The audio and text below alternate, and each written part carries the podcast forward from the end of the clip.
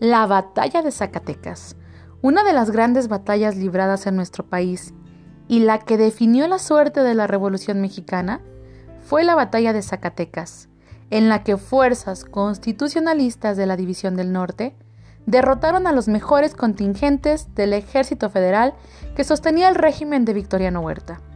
El primer jefe del ejército constitucionalista, Venustiano Carranza, ordenó al general Francisco Villa que mandara parte de la División del Norte a reforzar al general Natera en la toma de las Zacatecas.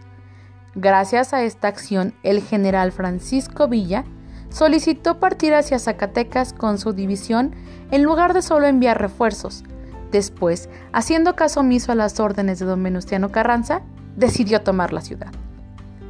Al llegar los primeros contingentes a la estación Calera, a 25 kilómetros de Zacatecas, procedieron a tomar posiciones que serían el punto de partida de sus ataques. Mientras tanto, los generales Felipe Ángeles y Tomás Urbina hicieron los reconocimientos necesarios para presentar el plan de ataque y adoptar los dispositivos correspondientes. La ciudad de Zacatecas, capital del estado del mismo nombre, fue una plaza de importancia por ser el centro vital de las comunicaciones del norte del país. El gobierno de este estado estaba bajo control de las tropas federales. Por tal motivo, Venustiano Carranza ordenó al general Pánfilo Natera que tomara la ciudad de Zacatecas.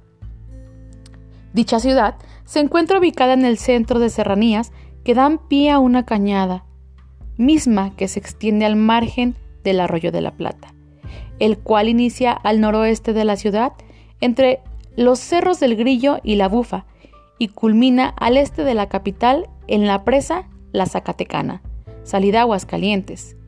Los cerros en su mayoría cuentan con abundantes rocas y escasa vegetación como los son nopales, mezquites, huizaches y chaparrales por lo que en estos es fácil el desplazamiento de la infantería, mas no el Cerro del Grillo, en el cual la caballería puede actuar, ya que éste no presenta cortaduras o barrancas que impidan el desplazamiento de tropas.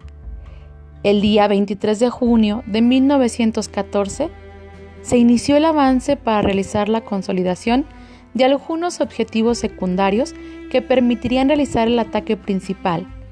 Para esto, el general Severino Ceniceros tomó el Cerro de la Tierra Negra, vecino de la Bufa, apoyado por el fuego de la artillería del mayor Miguel Saavedra.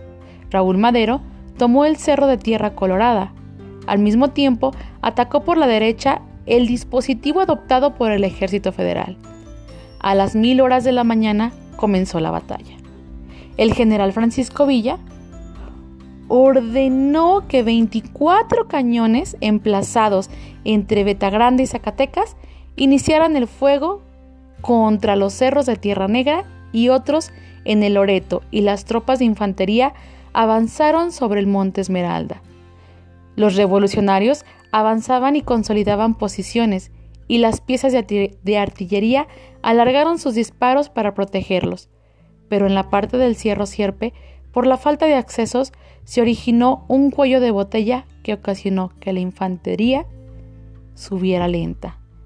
El general Francisco Villa ordenó que la artillería fuera reubicada hacia el Cerro del Sierpe. En el lugar, el fuego de la fusilería fue intenso. Después, el apoyo fue para el general Servín, que ascendía por los flancos de la elevada pendiente del Cerro del Sierpe y estaba a punto de ser rechazado. Con el arribo de la artillería a las inmediaciones del Cerro del Sierpe, recibió apoyo por el fuego de tropas del general Servín. Con esto, el enemigo evacuó el lugar.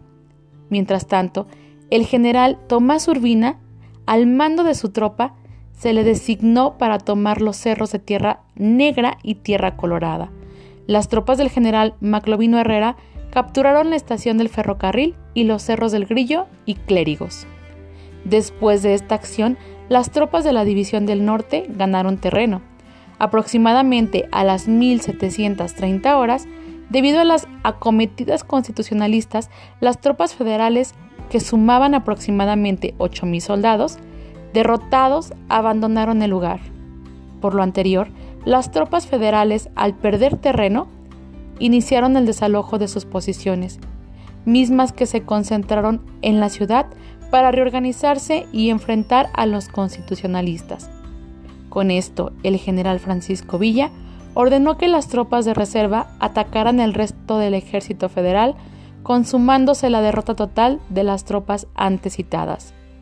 Con el triunfo de la batalla de Zacatecas, el ejército constitucionalista obtuvo el paso libre para dirigirse a la ciudad capital y poder después establecer el orden en el país.